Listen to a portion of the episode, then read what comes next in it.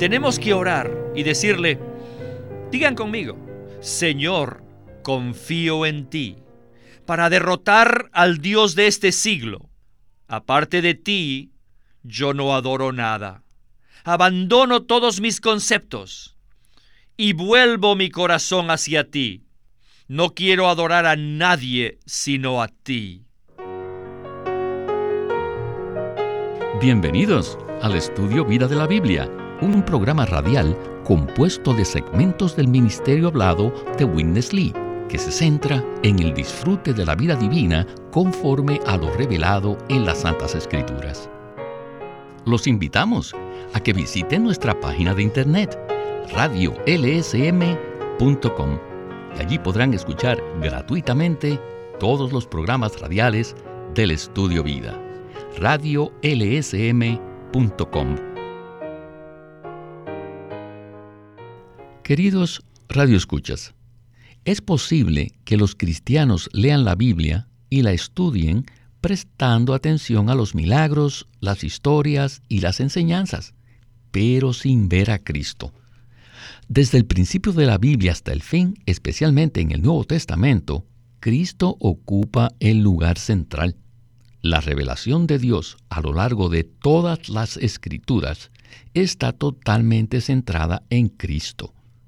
Dice en Gálatas que le agradó a Dios revelar a su Hijo en Pablo. Pregunto, ¿ha visto usted en las escrituras al Cristo maravilloso? Pues bien, permanezca con nosotros en este estudio vida de Gálatas que se titula La revelación del Hijo de Dios en nosotros. Y para ayudarnos con los comentarios, nos acompaña Eric Romero. Saludos, Eric. Me gozo de estar aquí. Es cierto que la Biblia habla solamente de una persona maravillosa, que es el Señor Jesucristo a quien amamos. Y por eso estamos agradecidos que este estudio vida nos revela más de Él, a fin de que obtengamos más de Él en nuestra experiencia. Hoy veremos otra vez en el capítulo 1 de Gálatas los versículos 15 y 16, que dicen que le agradó a Dios revelar a su Hijo en Pablo. Quisiera comparar esta porción de las Escrituras con otro pasaje en 2 de Corintios capítulo 4, versículos 3 y 4, donde dice lo siguiente: Aun si nuestro evangelio está encubierto, entre los que perecen está encubierto, en los cuales el Dios de este siglo cegó las mentes de los incrédulos para que no les resplandezca la iluminación del evangelio de la gloria de Cristo, el cual es la imagen de Dios. Entonces, Eric, ¿esta ceguera se refiere a los incrédulos o también nos incluye a nosotros los creyentes? En 2 de Corintios capítulo 4 versículos 3 y 4, Pablo habla de los incrédulos, porque en el contexto el versículo 4 dice que el Dios de este siglo ha cegado las mentes de los incrédulos Aquellos que están ciegos en su entendimiento piensan que no adoran nada. En realidad, su Dios es Satanás. Los ateos adoran a Satanás sin saber lo que están haciendo. El Dios de este siglo ha cegado las mentes de ellos, para que no les resplandezca la gloria de Cristo. No obstante, también es posible que los cristianos seamos cegados. Si nuestro corazón no se vuelve al Señor, tiene velos.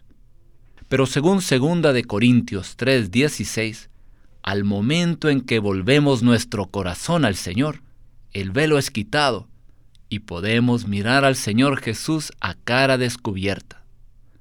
Los incrédulos están cegados y los creyentes pueden estar velados. Pero hoy escucharemos cómo los creyentes podemos permanecer en una condición sin velos para recibir la revelación del Cristo a quien amamos. Gracias, Eric. Pues bien, hoy veremos en el estudio Vida de Gálatas qué son los velos y cómo podemos deshacernos de ellos.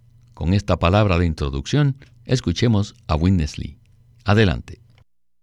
In 2 Corinthians chapters 3 and 4 en 2 Corintios 3 y 4, Pablo cubre dos casos. El caso de los judíos y el caso de los incrédulos. Cuando los judíos leen el Antiguo Testamento, lo hacen estando velados en su entendimiento. Hay un velo sobre sus mentes y sobre sus corazones. ¿Y cuál es este velo?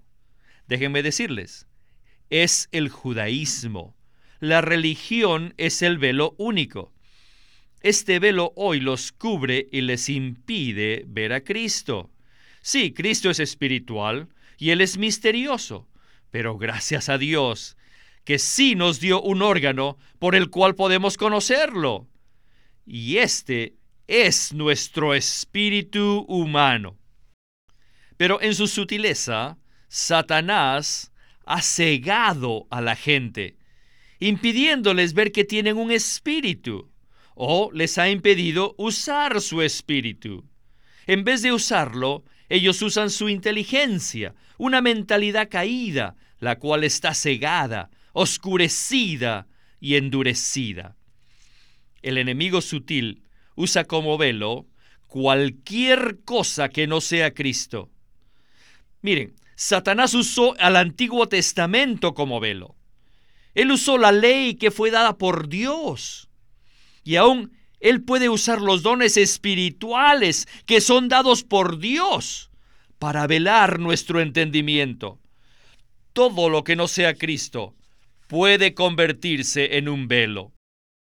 Así que en 2 Corintios 4, Pablo nos da el segundo caso, un caso que debe ser general. Y este es que el Dios de este siglo ha cegado la mente, los pensamientos de los que no creen en el Señor Jesucristo. Amados hermanos, para recibir la revelación del Hijo de Dios, necesitamos soltar todos nuestros conceptos. Todos nuestros conceptos son velos. Para poder recibir revelación, es necesario abandonar nuestros conceptos. Hoy en día Dios brilla, la Biblia está alumbrando, está llena de luz. Y el Espíritu hoy es el Espíritu todo inclusivo que se mueve sobre la tierra, está lleno de gracia. Sí, la Biblia está alumbrando y el Espíritu se está moviendo. Entonces, ¿por qué la gente no puede recibir revelación? Debido a que todos se aferran a ciertos conceptos. ¿Cómo se puede recibir revelación? Miren, por el lado de Dios no hay problema. Él está listo. El problema está totalmente al lado nuestro.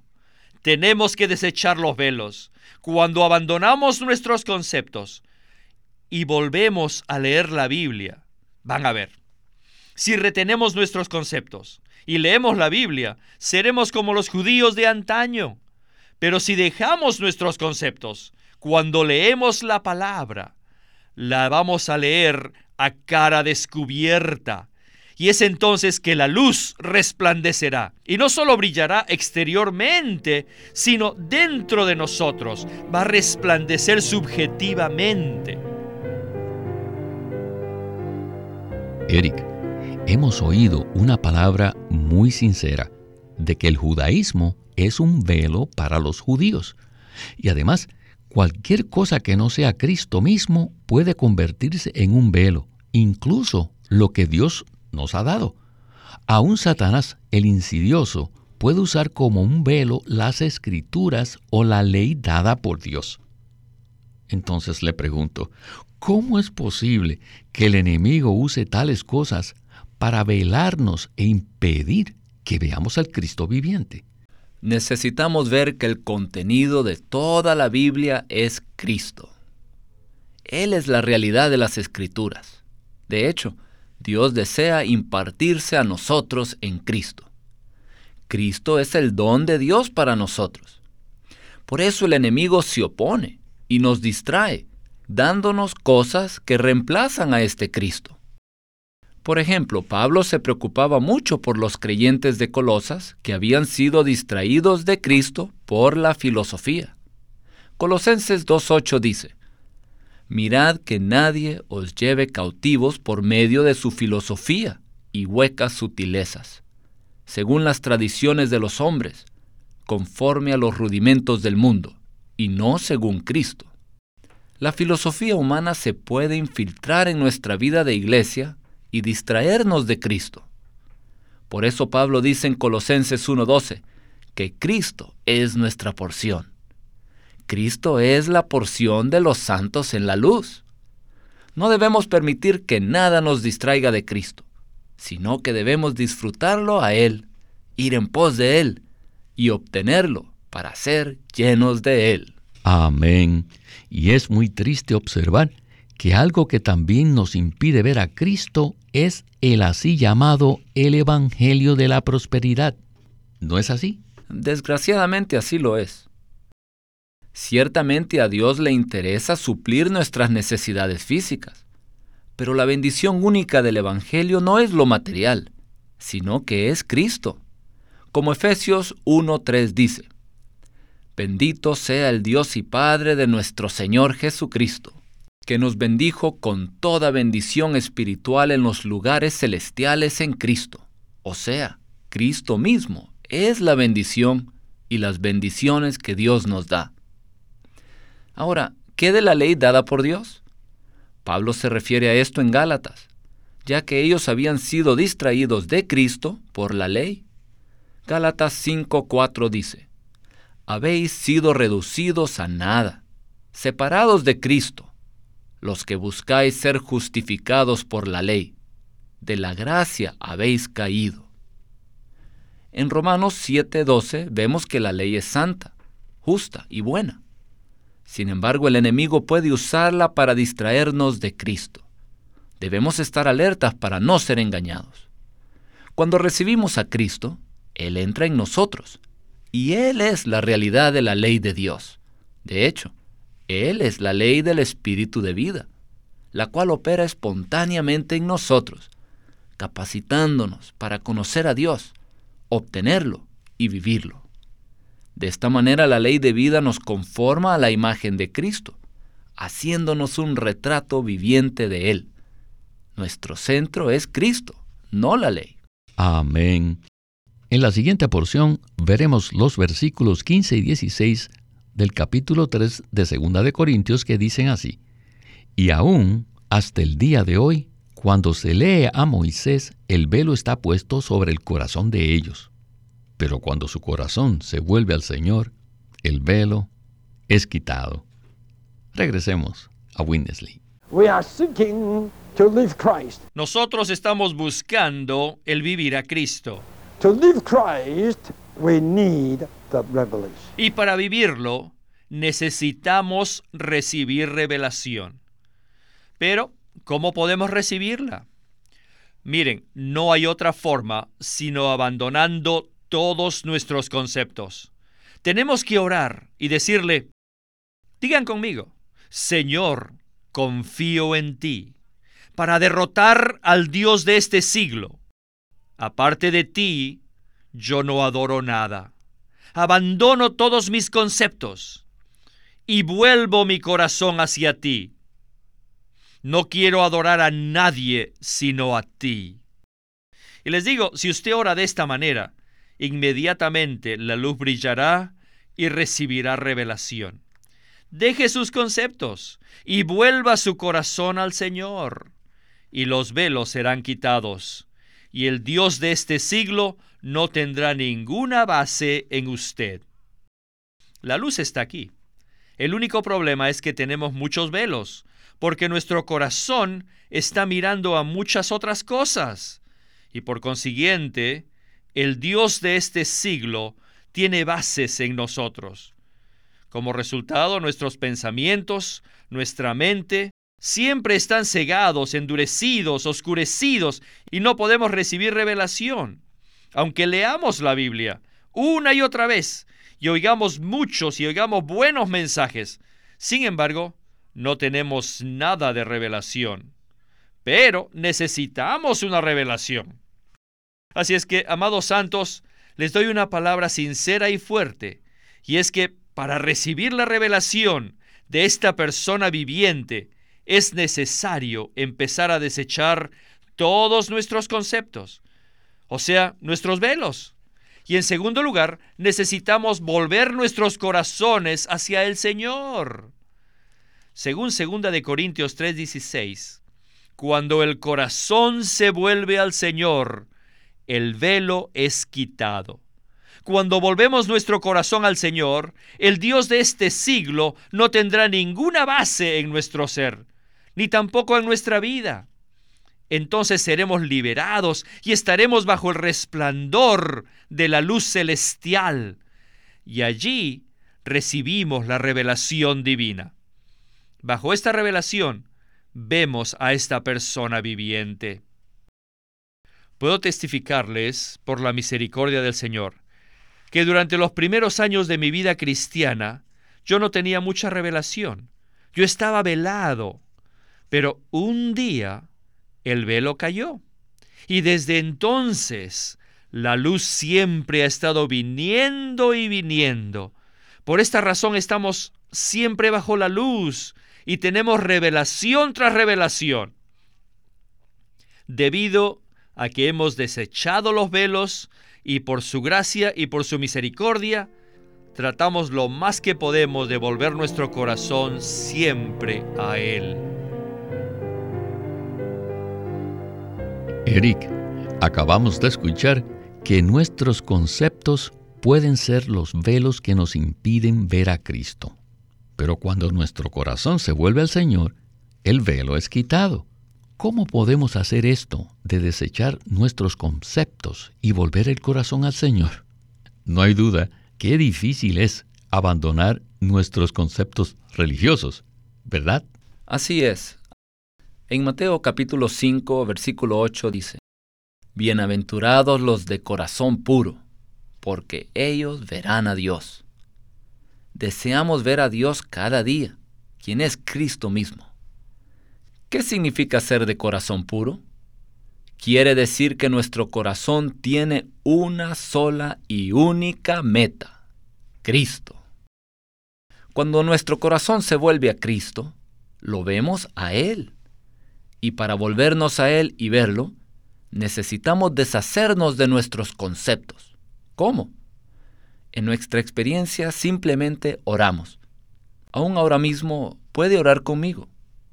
Señor Jesús, vuelvo mi corazón a ti. Abandono todos los conceptos que tengo acerca de ti y desecho todo mi conocimiento viejo. Ahora mismo, Señor Jesús, vuelvo mi corazón completamente a ti. Quítame todo velo. Deseo verte a ti de manera fresca y nueva, tal como tú deseas que te vea. Señor Jesús, deseo ver más de ti. Amén. Y amén. Bueno, necesitamos ir ahora a la porción final del mensaje en la cual veremos más de los versículos 15 y 16 del capítulo 1 de Gálatas.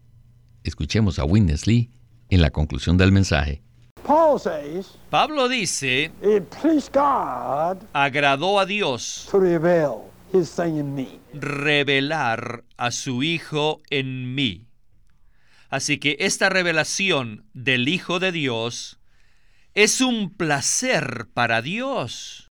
El revelar o el quitar los velos para que podamos ver a esta persona viviente, para que nosotros la veamos, es un gran placer para Dios revelarnos a su Hijo. Y esta revelación es interior ocurre en nuestro espíritu, pero a través de nuestra mente que ha sido iluminada. Por eso debemos abandonar nuestros conceptos, porque estos están en la mente. Si nos aferramos a los conceptos de nuestra mente, es posible que recibamos una revelación en nuestro espíritu, pero no podrá penetrar y nuestra mente sigue velada. Por eso tenemos que abandonar nuestros conceptos para que nuestra mente sea liberada, sea transparente, para que cuando el Espíritu resplandezca en nuestro espíritu, este resplandor entre en nuestra mente transparente. Entonces recibiremos una revelación. La revelación es algo interior, es algo subjetivo. También esta revelación nos es dada en nuestro espíritu por el Espíritu. Tenemos que entender que nuestro espíritu y el Espíritu de Dios, ambos son realidad. No podemos negar el hecho de que dentro de nosotros tenemos un espíritu humano, ni tampoco podemos negar que dentro de nuestro espíritu está el espíritu. Aleluya. Por estos dos espíritus que están en este momento en nosotros. Si vamos a recibir la revelación del Cristo viviente, el Hijo de Dios, primeramente debemos abandonar nuestros conceptos y en segundo lugar debemos volver nuestro corazón hacia Dios sin adorar a nada ni a nadie sino a Él. Y en tercer lugar, debemos prestar atención a la parte más profunda de nuestro ser, o sea, nuestro espíritu humano, y no a lo que nos rodea exteriormente. Es allí donde el espíritu resplandece, nos habla de Cristo. Al mismo tiempo, si abrimos la Biblia, especialmente el Nuevo Testamento, y oramos, leemos algunos versículos, veremos a Cristo, recibiremos la revelación subjetiva y viviente de esta persona viviente. Esta revelación subjetiva solo tiene que ver con la persona viviente del Hijo de Dios, el cual ahora vive dentro de nosotros. Sí, vive en nosotros. Pero escuchen, cuanta más revelación recibamos de Él, más Él vivirá en nosotros. Y cuanto más sea Él formado en nosotros, más llegará a ser para nosotros la única bendición, la bendición central del Evangelio de Dios que prometió a Abraham, que es la tierra todo inclusiva. Y la realidad de ella es el Cristo todo inclusivo, quien es hecho real como el procesado y todo inclusivo espíritu vivificante. Todo esto no debe ser simplemente una doctrina para nosotros si abandonamos nuestros conceptos, volvemos nuestro corazón al Señor, prestamos atención cabal a nuestro espíritu y dedicamos tiempo a la palabra, todo esto ocurrirá en nosotros. Cristo vivirá más en nosotros, será formado más en nosotros y será nuestro disfrute cotidiano más y más. Diariamente será un disfrute para nosotros. Luego, esta persona viviente hará de nosotros una nueva creación de una manera práctica. Necesitamos esta revelación. Eric, el apóstol Pablo dijo que le agradó a Dios revelar a su Hijo en él. Esto implica que esta revelación es una revelación interior que ocurre en nuestro espíritu. Sin embargo, a fin de recibir tal revelación, ¿Qué función desempeña nuestra mente? Primero debemos entender que la revelación genuina es interior y ocurre en nuestro espíritu humano. Animo a todos a que oremos la oración de Pablo que está en Efesios 1.17. Él oró para que el Dios de nuestro Señor Jesucristo, el Padre de Gloria, os dé espíritu de sabiduría y de revelación en el pleno conocimiento de Él o sea, de Cristo. Luego en Efesios 3:5 dice que la revelación fue dada a los santos apóstoles y profetas en el Espíritu, es decir, en su espíritu humano. Y por supuesto el Espíritu Divino ahora mora en nuestro espíritu humano, y es allí donde recibimos la revelación de Cristo. Pero esta revelación interior ocurre en nuestro espíritu humano a través de nuestra mente iluminada, nuestra mente renovada. Por lo cual Efesios 1.17 menciona un espíritu de sabiduría y de revelación. Pero el próximo versículo, el versículo 18, añade, para que alumbrados los ojos de vuestro corazón sepan. Ahora bien, la parte principal de nuestro corazón es la mente. En el versículo 17 tenemos el espíritu nuestro espíritu humano, y en el 18, la mente. Esto muestra que la revelación es recibida en nuestro espíritu humano a través de nuestra mente renovada. Y sin duda, por esta razón es muy importante desechar de nuestra mente todos nuestros conceptos religiosos viejos y tradicionales, ¿verdad? Absolutamente. Como niños, debemos soltar nuestros conceptos viejos, volver nuestro corazón al Señor y ejercitar nuestro espíritu orando de manera simple al Señor, leyendo su palabra. Si hacemos esto, recibiremos revelación genuina día tras día en nuestro espíritu, a través de nuestra mente iluminada. Bueno, Eric, disfruté mucho sus comentarios. Muchas gracias por acompañarnos en el estudio Vida de la Biblia con Witness Lee. De nada, agradezco al Señor la oportunidad de estar aquí. Este es Víctor Molina haciendo la voz de Chris Wilde, Eric Romero, la de Ed Marks y Walter Ortiz, la de Witness